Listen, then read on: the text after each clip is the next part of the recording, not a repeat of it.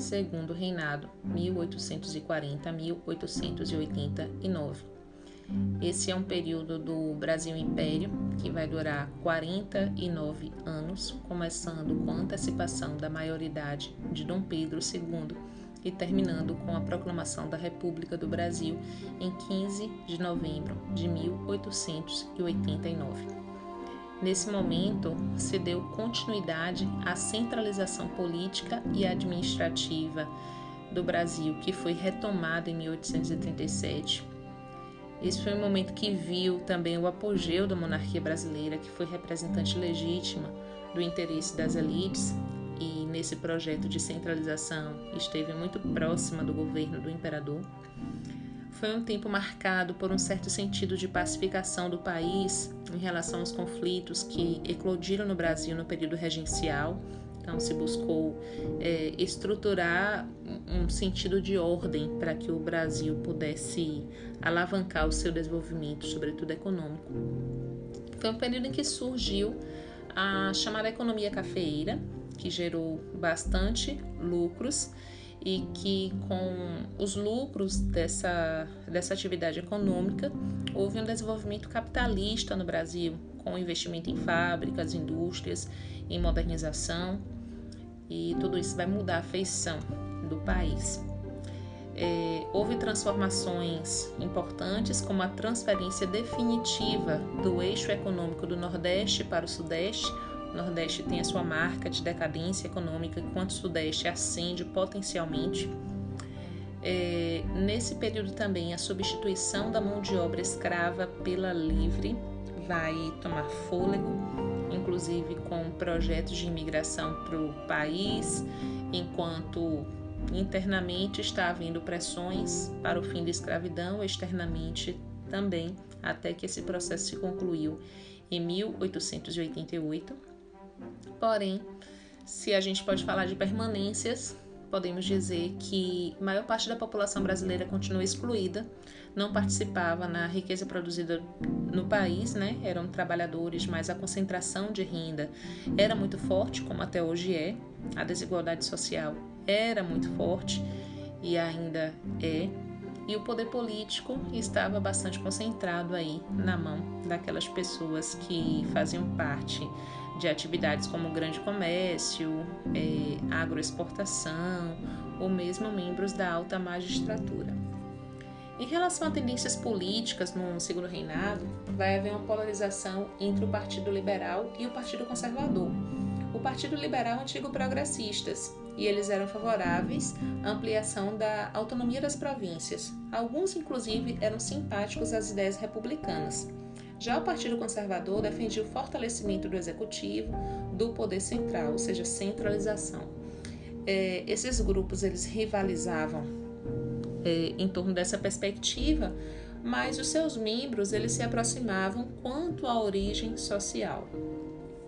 Bom, depois do golpe da maioridade e a chegada de Dom Pedro II ao poder com 14 anos incompletos, o imperador adolescente ele formou um gabinete liberal, mas pressionado pela Câmara dos Deputados, dominada pelos conservadores, ele dissolveu essa, essa, esse gabinete e ele convocou novas eleições, que inclusive tiveram o nome de eleições do cacete, porque foram marcadas por atos estúpidos de violência. É, houve falsificação de votos, roubo de urna, espancamento de adversários políticos, né? Tudo que se pode pensar aí em relação a tumulto.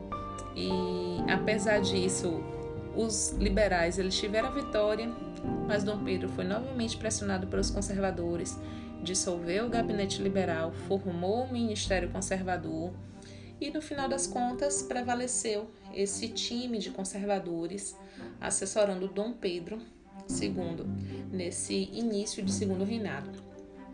O início do segundo reinado é marcado também pela restauração do Conselho de Estado, que tinha sido extinto em 1834 por ocasião do período regencial, e também marcado pela reforma do processo criminal, que havia sido criado também antes, né, no período regencial, e agora toma nova, novo formato, tendo assim como como fundamental, como princípio, a centralização novamente do poder nas mãos do imperador, retirando aí aquela parcela de poder que foi dada por um tempo às províncias, né, no momento de avanço liberal do período regencial. Bom, a coesão de interesses entre as pessoas que estavam aí fazendo parte desse grupo é, econômico mais poderoso do Brasil é, ajudou a garantir a monarquia, ajudou a garantir a unidade territorial, ajudou a garantir a centralização administrativa com reduzida ou posso dizer nula representatividade popular. Mas não ajudou a garantir que as pessoas elas se manifestassem também é, em relação a como se sentiam vivendo no país, né? Por exemplo, em 1842, liberais paulistas e mineiros fizeram manifestações defendendo a autonomia regional, mas foram sufocadas. Em 1848, eclodir em Pernambuco a chamada Revolução Praieira, de caráter liberal, que no final também foi sufocada, mas é importante que se destaque que o Brasil não é só quem governa. O Brasil também é feito de povo, de gente que, seja lá quais espaços sociais ocupem, né, quais lugares ocupem dentro da sociedade, também estão no exercício de enfrentamento em relação à realidade com a qual convivem. As elites têm as suas perspectivas políticas, né? E também o povo tem a sua própria perspectiva de como é governado, se existe dignidade, se não existe dignidade, se existem direitos que possam garantir uma, uma vida melhor na sociedade. Enfim, nem todo mundo tem esse conhecimento todo, mas é possível sentir o que se passa é, na vivência do dia a dia. Algo que vai marcar ainda esse momento político de Dom Pedro é que ele vai introduzir no Brasil o parlamentarismo, que é algo bastante diferente. Muitas vezes a gente fala de parlamentarismo se referindo ao governo inglês, que é algo marcante, né? Desde que aquela monarquia se formou na Inglaterra, a monarquia inglesa, também essa, essa, esse parlamentarismo ele se estruturou há séculos e assim se moldou de modo que o rei ele reina, mas não governa, e no modo parlamentarista quem governa é o primeiro-ministro, que é aquela pessoa que está ali atuando juntamente a todos os ministérios. No Brasil, é, esse parlamentarismo ele aconteceu de uma maneira mais centralizadora, numa perspectiva oligárquica, não representou a sociedade brasileira em virtude da exclusão escravista, em virtude do critério censitário. Então, não podemos falar aí de um governo que, ao instaurar o parlamentarismo, é, mexe com as bases da sociedade, né? Então, isso não vai acontecer. Mas o governo ele busca aperfeiçoar as regras do jogo político e o parlamentarismo ele vai ter esse objetivo aí. É, o, o, parlamentarismo à brasileira ficou conhecido como parlamentarismo às avessas, justamente porque aqui no Brasil o presidente do Conselho de Ministros, que é o equivalente ao primeiro-ministro no modelo britânico, ele era nomeado pelo imperador e, por sua vez, ele escolhia os demais membros do conselho que eram encarregados de convocar as eleições para a Câmara. Mas isso era organizado de forma fraudulenta, né? Essa essa tradição de, de votar no Brasil Império vai seguir sendo essa. Hum, essas eleições elas garantiam para o partido da situação a maioria do legislativo e assim o, o Brasil ele foi foi se estruturando daí para frente politicamente, né? Então, o parlamentarismo que apareceu por aqui, a nossa versão brasileira, fala-se que, que é, ele é chamado de parlamentarismo às avessas, em que o imperador ele governa e ele reina ao mesmo tempo, ele exerce as duas funções. Ou seja, o poder moderador, quando ele é reativado, é, dá para o, o, imperador, óbvio, um, uma margem de, de atuação tão ampla, de decisão tão ampla, que basicamente tudo pode caber a ele. Né? Então, todos os outros poderes ficam submissos a esse interesse e vontade do imperador, aquilo que o imperador decidir. Não existe aí uma é, uma separação de poderes e um equilíbrio de poderes, porque o poder moderador ele está acima dos outros. E nessa modalidade parlamentarista a gente vai ver que o, o governante ele vai se sobressair ainda mais. Em contrapartida né, a essa moldagem que vai acontecer aí, a chamada Revolução Praieira, como eu já tinha mencionado, ela vai aparecer no cenário brasileiro. É mais um movimento que acontece no estado de Pernambuco, que já tinha vivido a Confederação do Equador, a Revolução Pernambucana, entre outros movimentos da época colonial. A Revolução Praieira ela vai aparecer em 1848, justamente num contexto em que na Europa, sobretudo, está acontecendo a chamada Primavera dos Povos, e isso está se repercutindo em várias localidades, inclusive na América.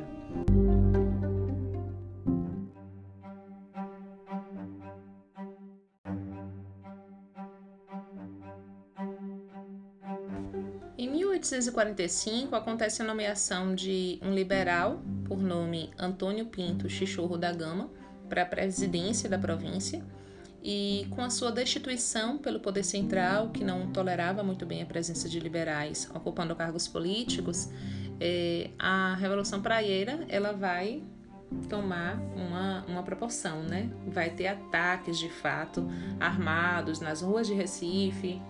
É, os revoltosos não chegaram a tomar a cidade porque eles foram detidos pelas forças governistas e isso esfacelou o movimento, mas houve mais ou menos 800 mortos. 800 mortos não é pouca coisa, tanto de um lado quanto de outro lado, né? Então, o fracasso da rebelião praieira, inclusive, é considerado é, o, o, momento em que se fecha o ciclo de manifestações revolucionárias no Brasil contra o poder central. E daí para frente, Dom Pedro ele conseguiu é, seguir de uma maneira um pouco mais tranquila em relação ao Brasil, embora externamente outras coisas estivessem acontecendo, né? Daqui a pouco a gente vai falar de aspectos da política externa em relação a, Inglaterra, por outro lado, em relação também à própria América Latina, especialmente a região do Prata. Outra faceta do Segundo Império, Segundo Reinado, também chamado cafeicultura, a economia cafeeira. No início do século XVIII, o café era bem conhecido na Europa inclusive, era considerado um produto de luxo, né? Era chique tomar café. No Brasil, o cultivo do café chegou no início do século XVIII, no Pará, mas não foi algo que tomou grandes proporções, e chegou no Rio de Janeiro no final do século XVIII. As condições climáticas e também as condições topográficas do Rio de Janeiro mostraram-se fundamentais para o desenvolvimento da agricultura é, do café, né, da monocultura do café. A Baixada Fluminense foi um lugar considerado ideal naquele, naquele momento para as primeiras plantações. Os recursos e equipamentos para começar a produção cafeeira é, eram aqueles que se originaram das minas, das atividades mercantis também, então é, foram ressignificados para essa produção aí foram reaproveitados para o cultivo do café. E acompanhando o crescimento do consumo internacional, essas plantações elas foram crescendo, sobretudo na região do Vale do Paraíba, que fica no Rio de Janeiro. Vale salientar, Vale do Paraíba não é na Paraíba, é no Rio de Janeiro. Até 1870, é, a produção no Vale do Paraíba foi ótima, chegou ao seu auge nessa data e o Vale do Paraíba ficou reconhecido como, no Brasil, o território que mais produzia café. Nessa época, também o grão já era produzido em São Paulo, também na zona da mata de Minas Gerais. Então, no sudeste do Brasil, não só ali na, na área mais litorânea, né, o café ele foi se introduzindo e ganhando espaço. Bom, a dinâmica da produção cafeira no Vale do Paraíba vai seguir os mesmos padrões da economia colonial. Quais são?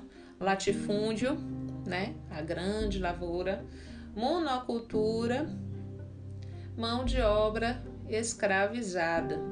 O chamado tripé da economia colonial acaba sendo mesmo tripé da economia imperial. Bem, o mecanismo de criar uma na margem da economia é, cafeeira, uma economia própria para o escravizado se alimentar, uma roça em que ele poderia plantar feijão, milho e outros produtos, isso que ficou chamado brecha camponesa, existiu no período colonial, também existiu no período imperial, e isso vai ser importante para o escravizado pensar em estratégias também de liberdade. A partir de 1870, a produção no Vale do Paraíba ela vai se esgotar, o solo ele já não vai render tanto, a mão de obra escravizada ela também envelhece. E isso vai fazer com que essa produção ela não tenha a mesma prosperidade de antes. Só que na mesma época, uma outra região, que é o Oeste Paulista, já assistia também uma acelerada expansão do setor cafeeiro, que já vinha em curso duas décadas antes e tal. Então, chega a 1870, com o declínio do Vale do Paraíba, o Oeste Paulista passa a ser o espaço de maior produção cafeira do Brasil. O trabalho escravizado ele vai existir dentro da lavoura de café e aos poucos ele vai sendo substituído pelo braço imigrante, como a gente vai falar daqui a pouco quando mencionar essa parte aí da transição do trabalho escravizado para o trabalho livre assalariado. Bom, os paulistas eles tiveram bastante crescimento, né? O desenvolvimento do setor cafeeiro ele contribuiu bastante para as relações assalariadas que vieram, começaram a se implantar, a fazer efeito aqui. O desenvolvimento desse setor também possibilitou acumular capitais, certo?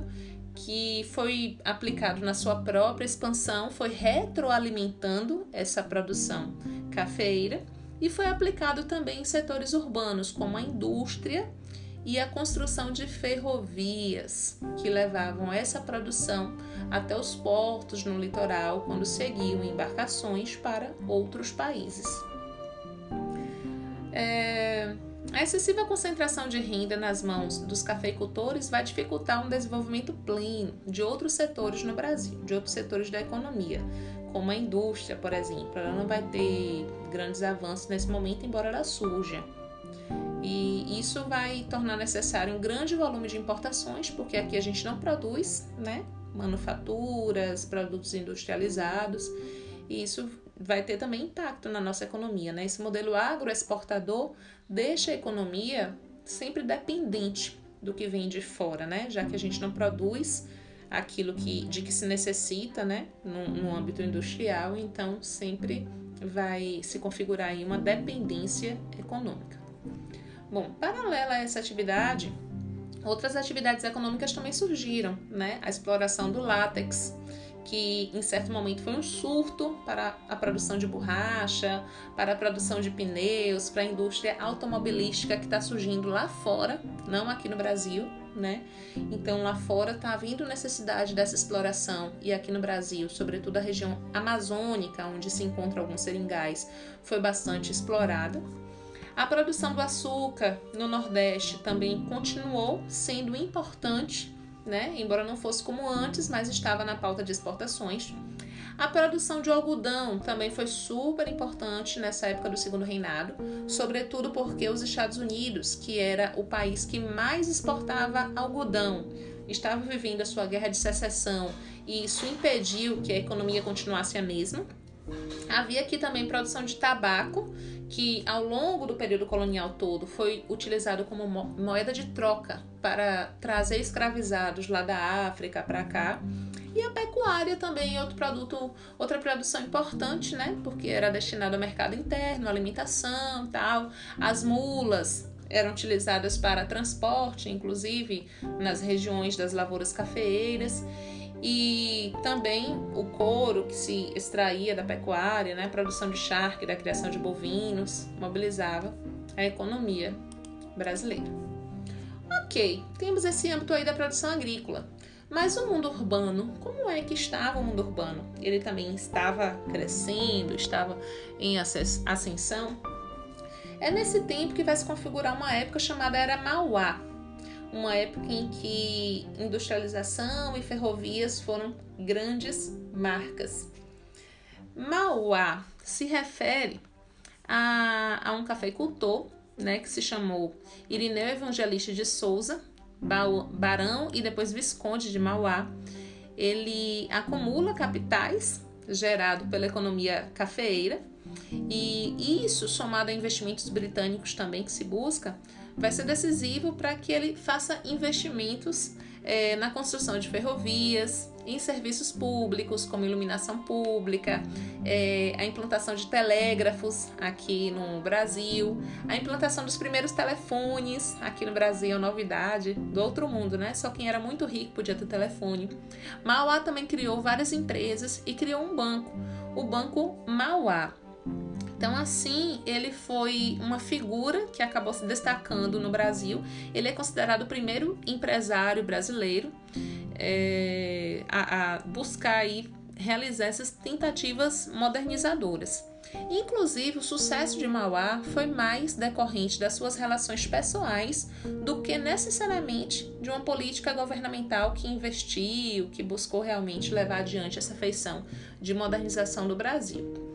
Então, essa atuação de Mauá e também de outros empreendedores vai mostrar uma potencialidade da economia brasileira que podia se integrar à modernidade capitalista, porque não tinha condição de chegar lá, poderia não chegar no mesmo movimento e ritmo que os países europeus mais tinham. Mas isso foi muito inibido, não só para ele que encontrou várias barreiras no seu processo aí de expansão, é, isso foi inibido muito pelas, pelas permanências de uma estrutura escravocrata e ainda muito provinciana do Brasil. Por um lado, as ferrovias elas foram assim muito importantes porque marcou a chamada marcha do café para o oeste. Elas foram construídas em direção aos portos principais. O Porto de Santos em São Paulo foi, né, progressivamente o principal porto de escoamento do café. Então, o, o, café ele fazia esse translado pelas ferrovias, né? Quando elas surgiram, isso ajudou e muito e barateou os custos de transporte do café, que antes das ferrovias eram bem mais caros. É, ferrovias como a primeira ferrovia do Brasil foi a ferrovia Estrada de Ferro Petrópolis, depois veio a São Paulo Highway Company, depois veio a de Jundiaí e por aí outras ferrovias foram aparecendo, inclusive aquela que é que fica no Nordeste, acho que é Recife, São Francisco, Pernambuco, São Francisco, alguma coisa assim. Ela também vai ser da época do Brasil Imperial. Então tem essa datação.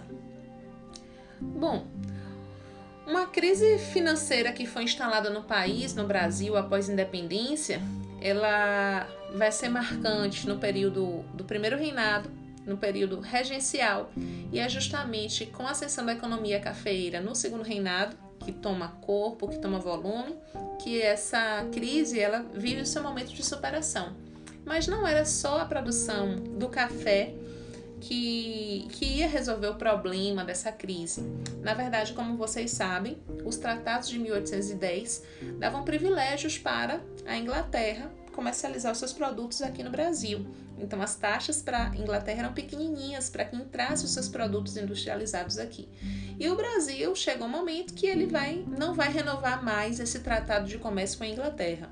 Isso acontece em 1842 em 44 é criada a chamada tarifa Alves Branco, que aumenta é, os impostos cobrados de produtos importados e isso vai gerar um problema em relação à Inglaterra, né? A política alfandegária da tarifa Alves Branco, ela buscava resolver a questão orçamentária do Brasil, mas acabou estimulando é, e, e isso acabou também estimulando a produção industrial, mas a relação com a Inglaterra ela foi abalada, chegando quase ao ponto de ruptura. Então é, é importante considerar essa situação aí estremecida.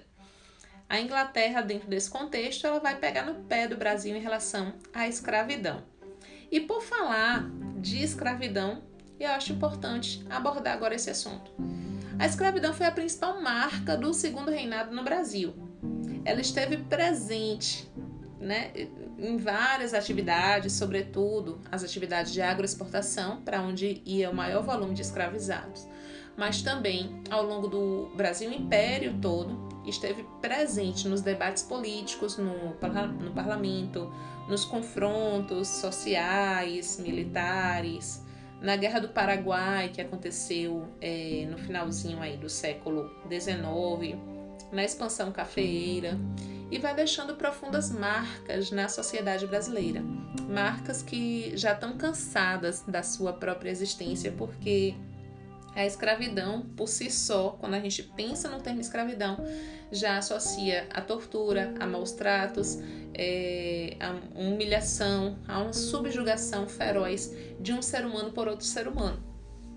Então, é condição de extrema indignidade e que o Brasil convivia com essa marca, com essa mancha, ainda no período imperial e inclusive em época em que se dizia que, oh, nossa, como somos modernos, né? Sobretudo na época do Segundo Reinado. Havia aquela percepção que o Brasil tinha evoluído, que tinha realmente encontrado o rumo da sua prosperidade, né, de correr atrás, inclusive até chegasse aqui para a Europa. Mas como, né? Se existia essa essa vergonha da escravidão ainda né, que durando quatro séculos praticamente, entrou no seu quarto século de permanência aqui no Brasil, uma longa duração. Então é algo para se ficar bem atento. Essa longa duração ela deixa marcas até hoje na sociedade brasileira, apesar do fim da escravidão ter acontecido em 1888. Esse fim ele não significou exatamente o início né, de, uma, de uma situação de vida mais digna e mais humana e mais inclusiva e mais equitativa para a população negra no Brasil. Então, é, é algo para se considerar muito, muito mesmo. Bom, hum, ao longo do século XIX, desde a assinatura dos tratados de 1810, a Inglaterra já pedia para o Brasil interrompeu o tráfico de escravizados. Para adiante, novamente com a renovação dos tratados, o Brasil se compromete a realizar essa interrupção e não interrompe. Isso em 1827. Em 1831, em um outro momento, já era período regencial, a Inglaterra e o Brasil novamente conversam e existe aí um acordo para que essa essa, essa abolição, né, essa interrupção do tráfico, primeiramente, aconteça. E, na verdade, não aconteceu. Então, foram tentativas que a Inglaterra mais diretamente né, fez com o Brasil, acordos assinados e firmados que na prática não gerou mudança alguma, porque existia aqui os entraves da, dos proprietários de terras, proprietários de gente, de escravizados, que não toleravam esse tipo de política.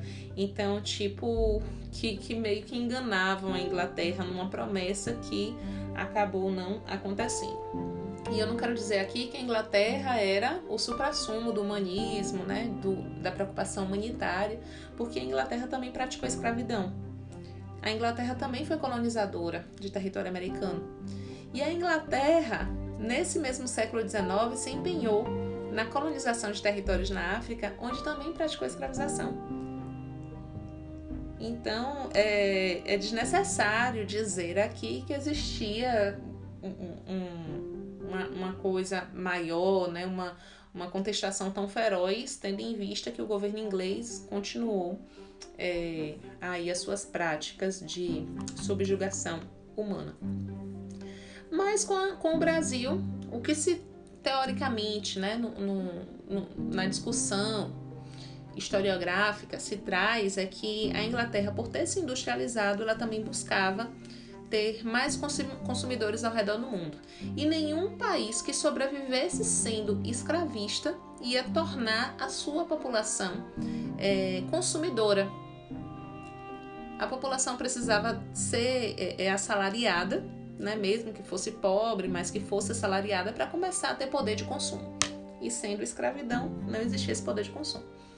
Então, quando é lançada aqui a tarifa Alves Branco, que acabou impactando fortemente na Inglaterra, que tinha preferências alfandegárias no Brasil, a Inglaterra vai lançar uma lei chamada Bill Aberdeen em 1845 e vai tornar legal o apresamento pela sua marinha de navios negreiros de qualquer nacionalidade e autorizava inclusive os tribunais britânicos a julgarem a tripulação. Então, isso já deixou os proprietários aqui de escravizados de cabelo em pé. Cinco anos depois, no Brasil, vai surgir a Lei Eusébio de Queiroz, 1850, que põe fim ao tráfico de escravizados, mas não põe fim à escravidão. Essa foi a primeira lei né, que se incorporou aqui no Brasil, que foi mais forte nesse sentido, de tornar clandestino, ilegal o tráfico, não a escravidão. Nesse mesmo ano, foi lançada a chamada Lei de Terras, que proíbe a obtenção de terras públicas por qualquer meio que não fosse a compra. Isso é, é, vai estabelecer que os imigrantes, por exemplo, só podiam comprar um lote de terra depois de três anos de permanência no país, que todo proprietário também tinha que registrar suas terras. É, e isso não foi algo feito ao acaso. A lei de terras apareceu em 1850 e a lei Eusébio de Queiroz também apareceu em 1850 porque com o fim do tráfico negreiro, os grandes proprietários rurais eles se viram ameaçados em relação é, a, a, essa situação da liberdade dos escravizados e se sentiram ameaçados no sentido de que eles poderiam ter acesso à terra como se antes antes se tinha acesso à terra com maiores facilidades. Então, o governo imperial ele criou essa lei de terras para dificultar o acesso tanto dos libertos, dos homens livres, dos imigrantes, é, para dificultar esse acesso às terras. Então, é, os preços foram propositalmente elevados para as terras se tornarem inacessíveis à maioria da população. Isso impediria que poceiros mais pobres, imigrantes, ex-escravizados obtivessem a propriedade legal de terras, cultivassem terras. E aí era o, era o mundo que realmente quem tinha menores condições era trabalhador rural e aqueles que eram mais ricos eram donos de grandes propriedades. A convivência com o grande, com o pequeno, entre o grande e o pequeno, ela realmente foi, foi desprezada. Bom, agora eu gostaria de falar sobre a crise do Império. O Império ele vai entrar em crise por algumas razões. Temos aí a chamada questão Christie, a questão religiosa, a Guerra do Paraguai, a questão militar e a abolição da escravatura. E, por fim, o golpe republicano. Vou falar rapidamente sobre essas questões, certo? A questão Christie, por exemplo, ela vai aparecer quando é, alguns acontecimentos com navios ingleses ou com marinheiros britânicos aqui no Brasil vão ser tratados de uma maneira que vai estremecer a relação diplomática entre Brasil e Inglaterra. Bom, um acontecimento chave aqui é quando um navio brasileiro, ele chamado Prince, um navio inglês, na verdade, desculpe, que é o Prince of Wales, ele naufragou no Rio Grande do Sul e teve sua carga roubada. O é, é, como é o nome do cara que faz a diplomacia? Esqueci agora. O Christie, o Christie, ele era embaixador, exatamente. Embaixador do, da Inglaterra aqui no Brasil. E ele exigiu retratação do governo brasileiro, ele exigiu que essa carga ela fosse paga, né, que houvesse uma indenização do governo brasileiro em relação à carga. E o Brasil, a princípio, se recusou a pedir desculpas ou pagar a carga, e isso acabou trazendo ranhuras nessa relação. E dentro desse quadro, o Brasil acabou pagando, ao final das contas, essa carga. É, a Inglaterra demorou a ceder em relação a pedir desculpas ao Brasil por, por ter prendido, inclusive, é, marinheiros brasileiros. E no final das contas isso se resolveu, mas acabou que essa relação com a Inglaterra ela ficou muito mexida, estremecida, desgastada por um momento como esse, né? Que ficou conhecido como questão Christie, porque Christie era o nome do embaixador, sobrenome do embaixador que estava aqui no Brasil no momento. Então, monarquia brasileira e monarquia britânica tiveram as suas desavenças. Questão religiosa. A questão religiosa estava relacionada ao padroado, que era o poder do imperador de nomear bispos e controlar a hierarquia e o conjunto do clero. Então, o, o imperador ele tinha mais poder que o papa, porque era ele que definia. E a bula papal, ela impedia que membros da maçonaria pertencessem também aos quadros da igreja. Isso Dom Pedro não quis acatar porque ele era maçom, como também o pai dele, Dom Pedro I, era maçom. E em torno dessa questão aí, a gente vai ter um arranhamento de relações entre o governo imperial e a Igreja Católica.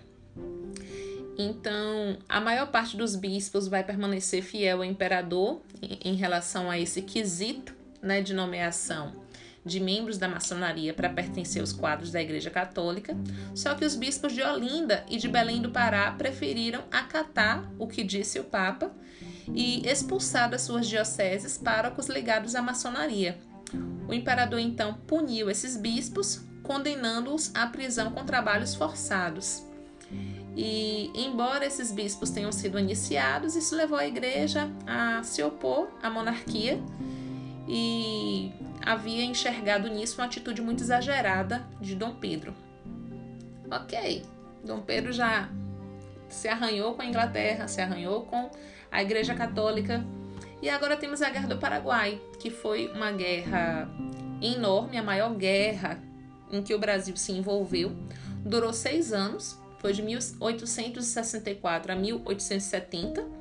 É, foi fruto de interferências do Brasil na política do Uruguai, a princípio, que antes era província cisplatina e fazia parte do Brasil, também o Paraguai, não tolerando essas interferências, né, também vai mexer com o Brasil, vai invadir parte do seu território, como Mato Grosso e o Rio Grande do Sul.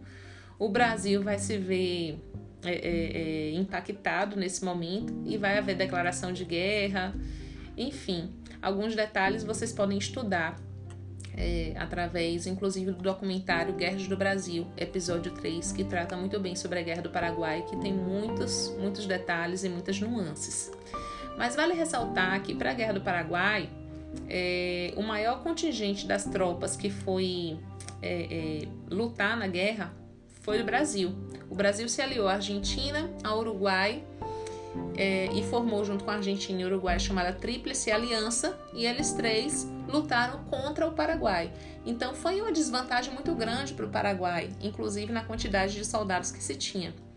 No Brasil, foi a Guarda Nacional acabou também se, se envolvendo no conflito, né?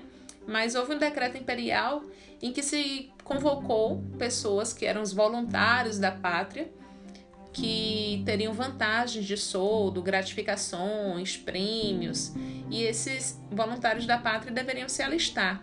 Chegando vivos da guerra, eles poderiam receber aí o que foi prometido. E boa parte da elite que era representada pela Guarda Nacional resistia a ir para a guerra, né? Mas populares começaram a engrossar com entusiasmo as convocações e rapidamente se, se avolumaram em 10 mil voluntários, né? Que foram enviados para lá. Também teve um decreto em 1866 dizendo que os escravizados que voluntariamente se apresentassem para lutar poderiam obter liberdade. E muitos foram, inclusive, obrigados, no lugar dos filhos dos seus senhores que haviam sido recrutados para poder lutar na Guerra do Paraguai. Esses foram inclusive chamados de voluntários a pau e corda. E houve muita gente envolvida, gente do povo, mulheres escravizados, ex-escravizados, doentes, idosos, crianças. Foi uma guerra muito dramática, de modo que ao final o território do Paraguai ele ficou completamente devastado, a sua economia ficou desestruturada, causou a morte de mais de 300 mil pessoas é, um número imenso que foi só inferior ao número de perdas humanas na Guerra de Secessão que aconteceu nos Estados Unidos. E praticamente aproximadamente 90% da população masculina do Paraguai com mais de 20 anos morreu na guerra. E além das mortes é, em combates, houve epidemias, como a epidemia de cólera, inanição, que atingiu pessoas de ambos os lados. Enfim, foi uma guerra muito pesada, muito triste, foi uma guerra sanguinolenta. No Brasil, da parte do Brasil, morreram aproximadamente 40 mil homens. E isso trouxe também forte endividamento com a Inglaterra. Lembra daquela velha dívida externa que o Brasil tinha? Pois é, se avolumou. A principal consequência dessa guerra foi o fortalecimento e a institucionalização do exército, com o surgimento de um grande e disciplinado corpo de oficiais experientes que estava pronto para defender os interesses né, militares. E o poder bélico vai tornar a organização militar é, mais poderosa, no sentido de ser capaz de impor ideias se fosse necessário, e isso acabou trazendo instabilidade para o regime imperial. Também as promessas de liberdade para quem era escravizado, de ter, é, promessas de terras e outras coisas, acabaram não sendo cumpridas no final da Guerra do Paraguai, o que vai estremecer muito é, essa essa segurança aí do império, né? Essa fortaleza que era o império a princípio.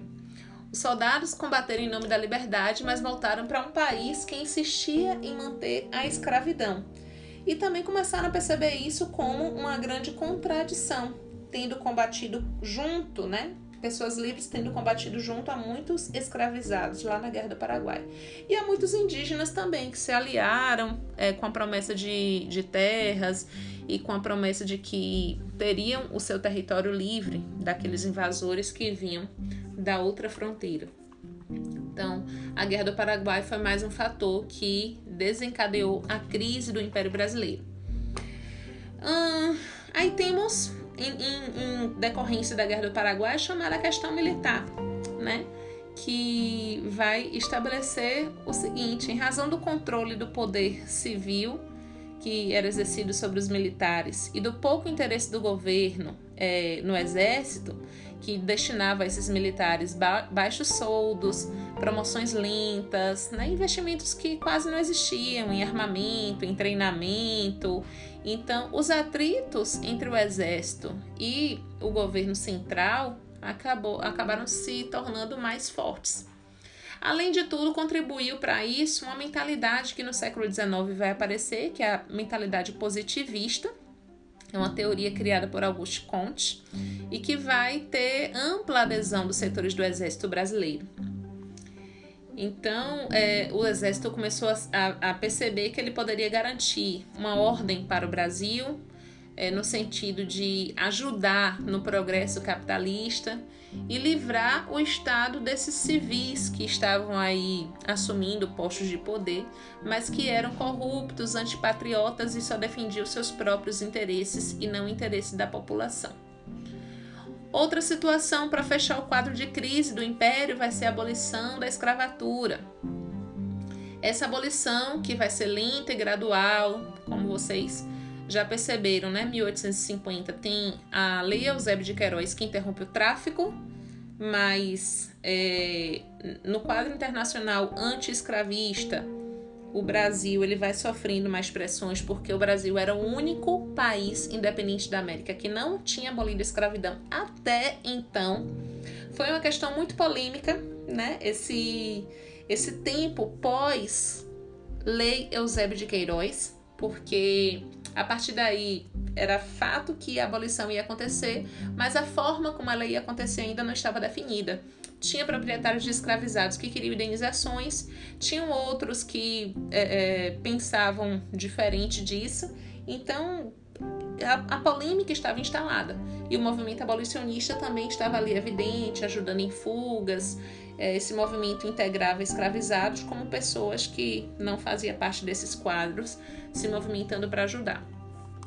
Dentre essa, essas leis que progrediram até a abolição definitiva, houve em 1871 a Lei do Ventre Livre, que dizia que as crianças que nascessem a partir daquela data da promulgação da lei seriam livres, mas livres com condições.